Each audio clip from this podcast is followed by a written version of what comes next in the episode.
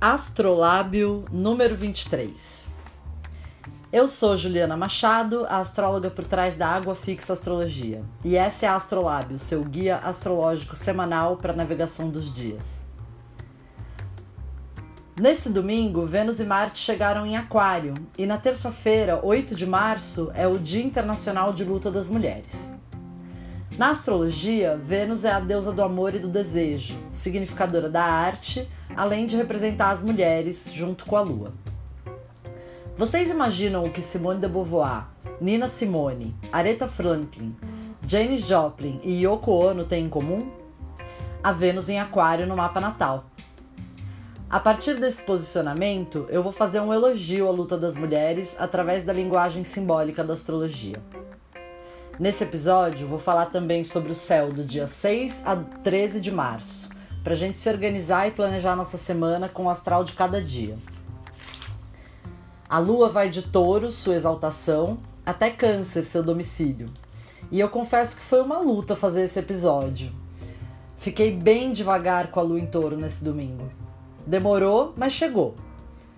Na quinta já começa a fase crescente. É tempo de dar um gás nos trabalhos, o humor e a disposição se inflamam. É uma semana agitada, pois além da mudança de signo de Vênus e Marte, Mercúrio também muda de roupa na quarta. Nessa edição eu vim bem feminista. Vocês estão preparadas? Que comece o matriarcado.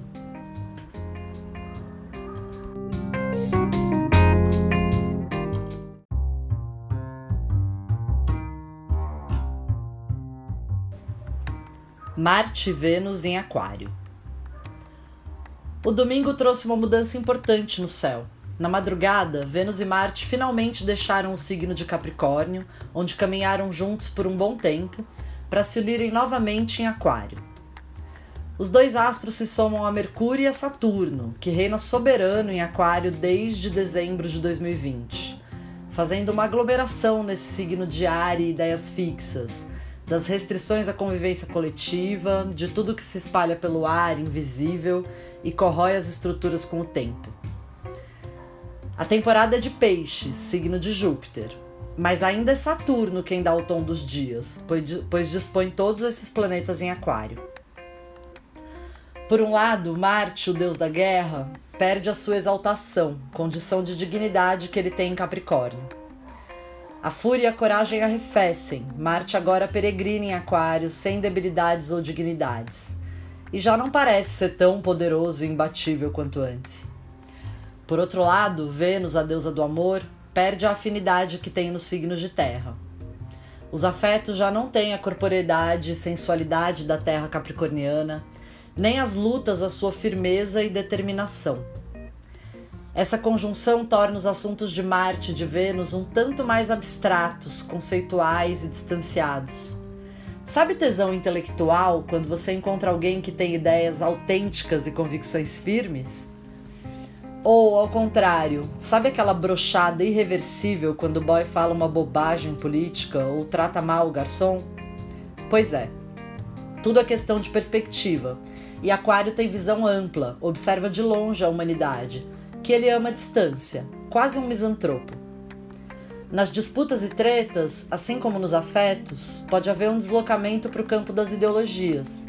E no pior cenário, a guerra também é de informação, pois o signo de Aquário não é só utopia, também pode ser a distopia, ainda mais no contexto em que vivemos. Nesse momento, a Vênus já retomou sua velocidade e está mais rápida que Marte, o que fez com que ela ultrapassasse o guerreiro logo após a sua união. Ao ultrapassar Marte, Vênus fica em posição de perigo. Está sitiada entre os dois astros maléficos, Marte de um lado e Saturno de outro. Isso vai durar até dia 28 de março, quando a Vênus se une a Saturno e também ultrapassa ficando finalmente livre para fazer sua exaltação em peixes no dia 5 de abril. Aí sim, os amores, a fé e as artes se exaltam. Até lá, a condição de sitiamento é como uma cidade cercada na guerra e representa riscos para os assuntos venusianos, as mulheres, os afetos, a devoção e o êxtase. Terça-feira é Dia Internacional da Mulher. Vale lembrar, numa escala coletiva, talvez a gente precise ficar mais atentas à misoginia e ao machismo. Esse pode ser um período crítico para as mulheres, com a possibilidade de eventos e manifestações ainda mais severas do patriarcado sobre as nossas vidas coletivamente. Contra as ideias obscurantistas, o real resiste. A arte crítica engajada vai à luta e não se rende, e nós mulheres não podemos acreditar que ainda temos que protestar contra essa merda.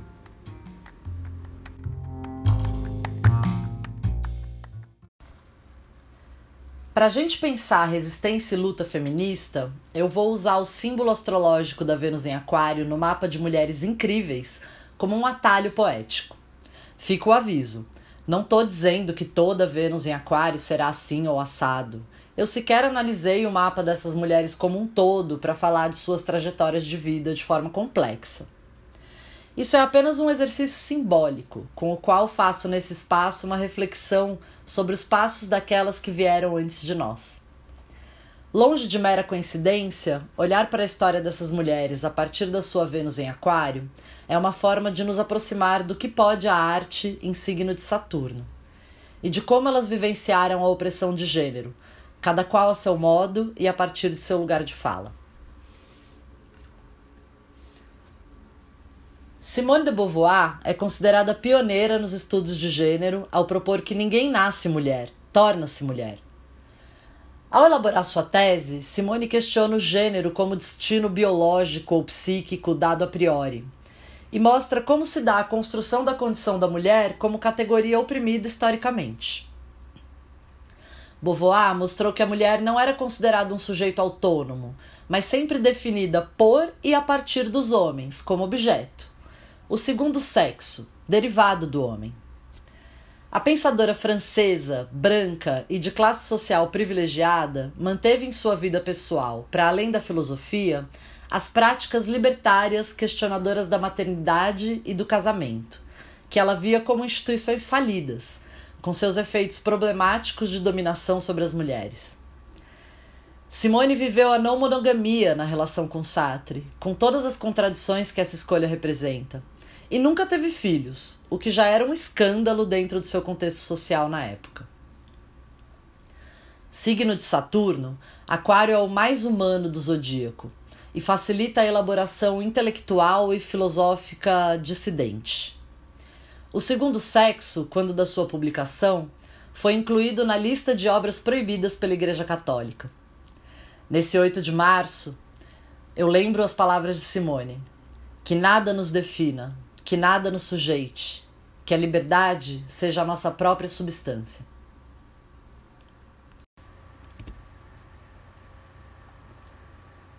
Birds flying high, you know how feel. Sun in the sky, you know how I feel. Breeze drifting on by, you know how I feel. It's a new dawn, it's a new day. It's a new life for me, yeah. It's a new dawn, it's a new day. It's a new life for me. Ooh, ooh, ooh, and I'm feeling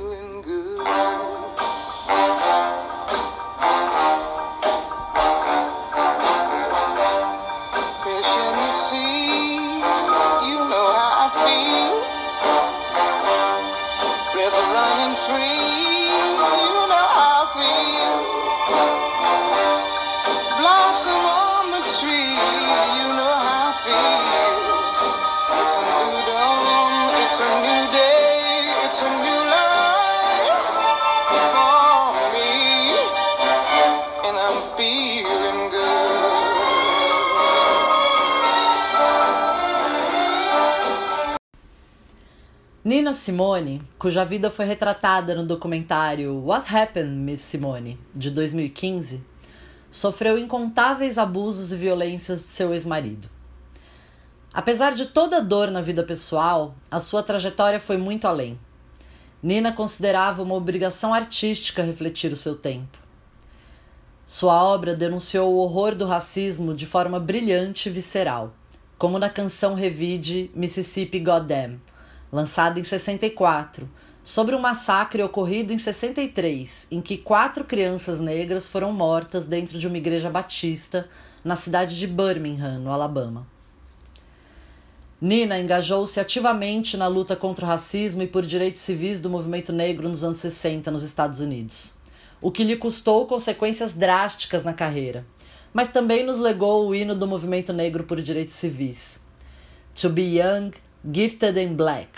Foi produzida para inspirar crianças negras a partir da alegria de sua identidade, em meio a uma guerra racial sangrenta, e regravada depois por Aretha Franklin e muitos outros. Miss Simone também formulou uma definição de liberdade que considero, como mulher branca que sou, uma das mais precisas já feitas. Ela disse: Vou te dizer o que significa liberdade para mim. Não sentir medo.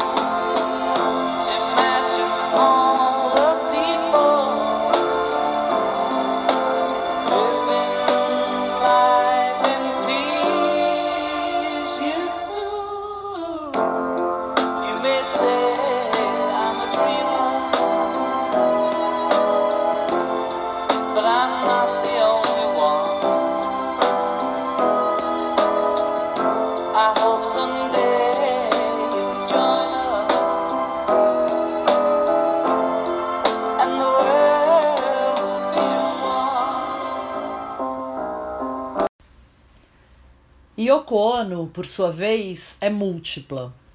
Artista plástica, cineasta, performer, cantora, compositora, ativista engajada contra os conservadorismos e militarismos de seu tempo. Sua arte foi considerada conceitual, provocadora e vanguardista.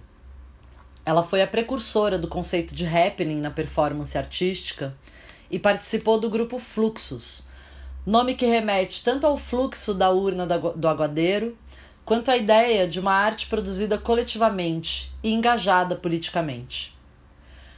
Podemos até questionar seu valor, e eu, particularmente, não sou muito afeita à obra de Yoko, mas não há dúvida sobre o caráter experimental e libertário da sua produção. Na relação com Lennon, sua influência na obra do ex-Beatle foi fundamental e uma canção como Imagine não teria sido possível sem ela, assim como o engajamento de John nas manifestações contra a guerra do Vietnã. Apesar da importância de sua obra, ela viveu um imenso apagamento ao ser acusada de provocar a separação dos Beatles, uma ideia machista e moralista, como se Yoko fosse a Eva, culpada pela expulsão do paraíso por oferecer a Adão a maçã proibida. Paraíso esse que estava bem distante das tensões pré-existentes entre os músicos na época. Paul McCartney e George Harrison, anos depois, negaram a responsabilidade dela no fim da banda, o que só não seria óbvio e evidente para o pensamento misógino e reacionário da imprensa e dos fãs à época. Ao falar sobre essa acusação absurda, essas foram as suas palavras. Para mim também foi muito ruim, Ruim da maneira que de repente as pessoas começaram a me olhar como a senhora Lennon e não como qualquer outra coisa. De repente, eu me tornei uma dona de casa.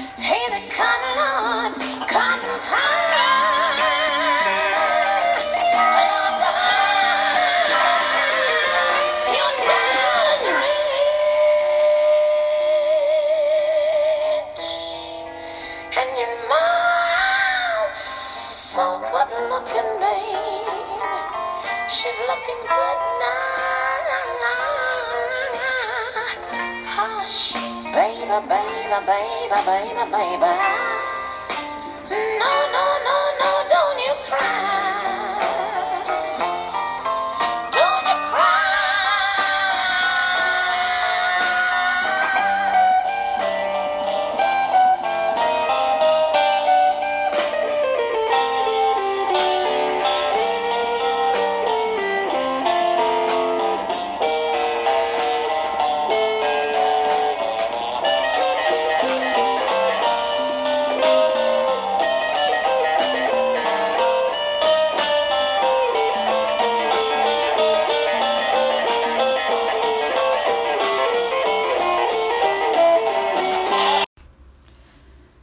Nessa mesma linha de mulheres rebeldes, a Vênus em Aquário de Janis Joplin produziu, além da voz metálica, rasgada e psicodélica, algumas frases antológicas.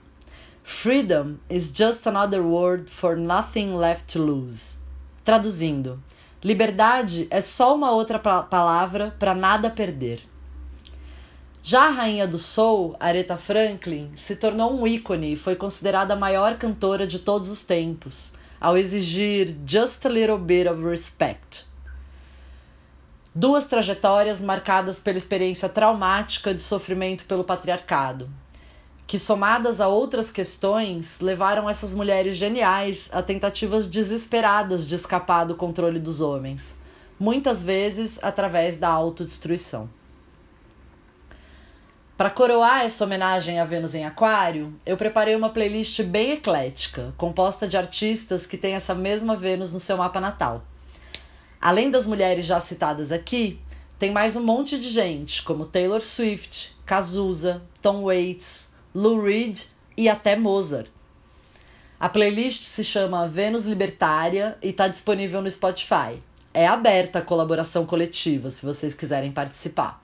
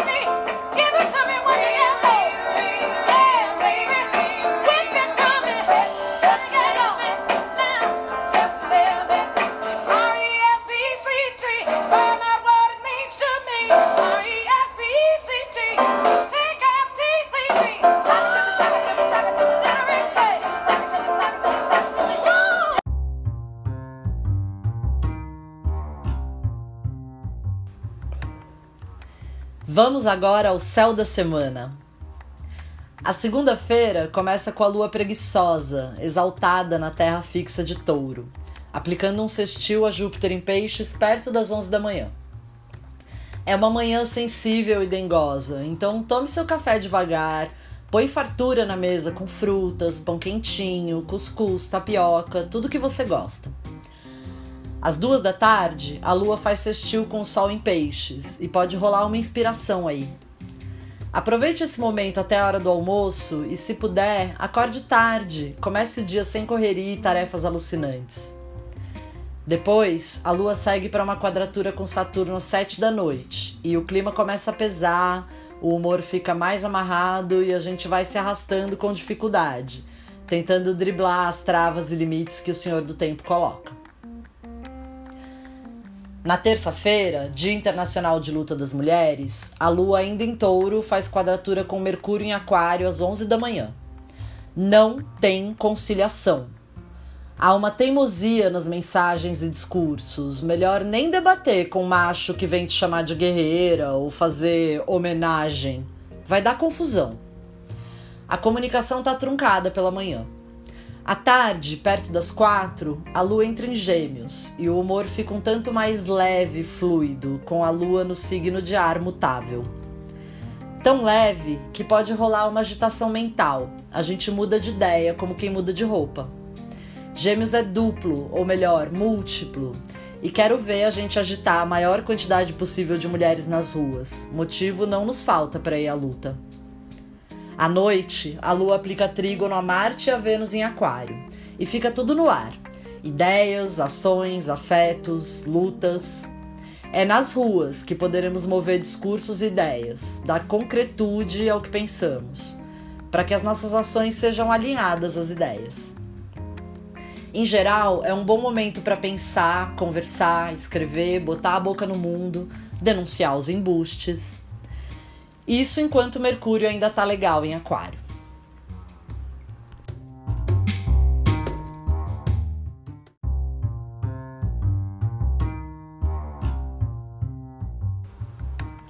Na quarta-feira, a Lua não encontra ninguém, não faz aspectos o dia todo. Dias assim não são muito bons para começar coisas importantes, divulgar um projeto, fazer uma reunião. As coisas podem mudar, tomar outro rumo assim de repente. Fica aquele clima sem lenço, sem documento. Quem lê tanta notícia? À meia-noite de quarta para quinta, a lua em Gêmeos encontra Júpiter por quadratura. Pode ser uma noite de sonhos muito loucos, fuga da realidade e expectativas frustradas. Aquele momento que você pensa uma coisa e diz outra completamente diferente, ou quando quer algo, mas faz exatamente o contrário. Mercúrio em Peixes. Por volta das dez e meia da noite dessa quarta, Mercúrio, dono do dia, deixa o signo de Aquário para mergulhar nos peixes. Astrologicamente, Mercúrio em Peixes está cagado no maiô. É queda e exílio, tudo ao mesmo tempo. O signo oposto de Virgem bagunça tudo que Mercúrio representa as mensagens, o comércio, as trocas, a escrita, o raciocínio lógico, a inteligência prática. São coisas que perdem qualidade se nosso parâmetro é o racional. Isso porque Peixes é signo de grandezas, de sentimento imenso, de perceber com olhos fechados, de criatividade, fé e confiança.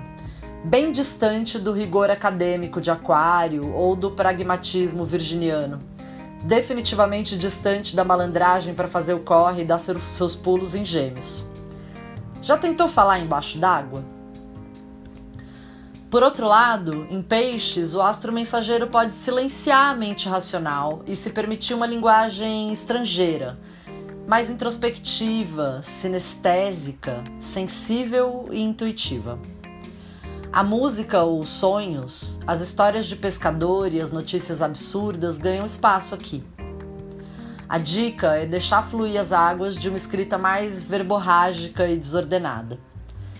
Ver a imagem da santa na torrada pode ser mais comum nos próximos dias. Para não cair na confusão e mandar a mensagem errada, desligue a disciplina e o rigor saturnino, ligue a chave do silêncio Isso pode ajudar a escutar melhor os barulhinhos do nosso corpo-mente.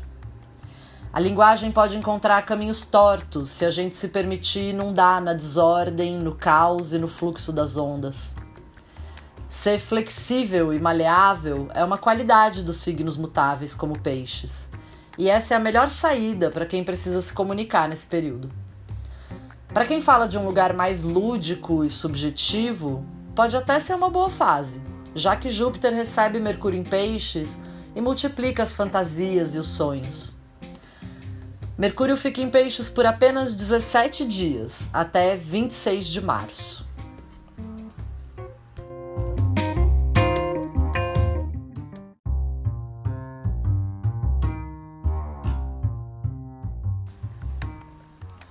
Às 7h46 da manhã de quinta, a Lua se faz crescente no encontro com o Sol por quadratura. Vale ter jogo de cintura para se adaptar aos movimentos e mudanças que essa fase propõe. Seja flexível. Em seguida, 7h48, a Lua encontra Saturno por um trígono, o que dá aquela força para estruturar e organizar os pensamentos dessa Lua em Gêmeos com suas ideias fantásticas e megalomaníacas.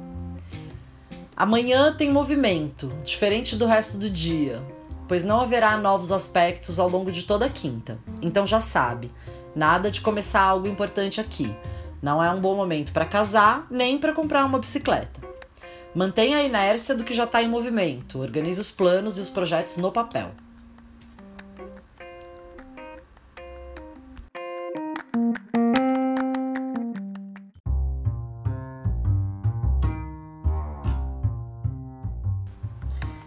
Fim de semana. Sextou e a lua chega em Câncer no meio da madrugada. É um alívio estar em casa, tirar os sapatos, recarregar as energias, se jogar no sofá. A sexta é um dia mais sensível, sentimental, de introspecção e autocuidado.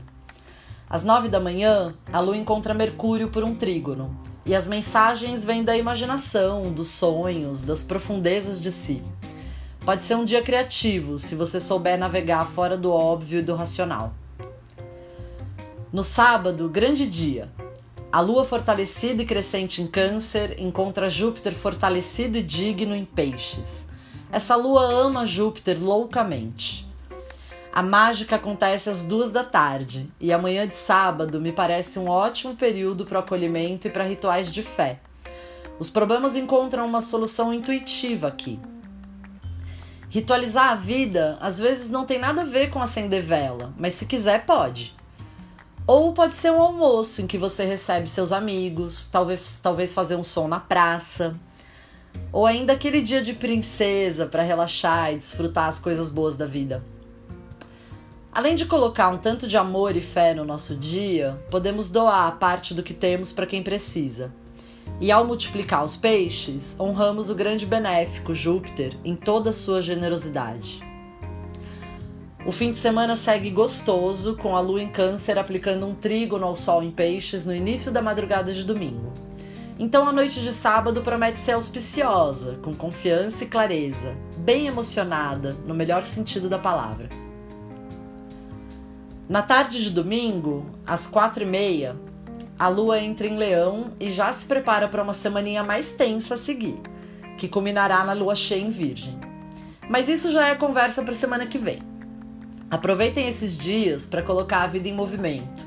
Como vocês viram, essa semana tem seus momentos auspiciosos e o ânimo colérico da fase crescente para seguir em frente com afeto e luta, calor, jogo de cintura e confiança.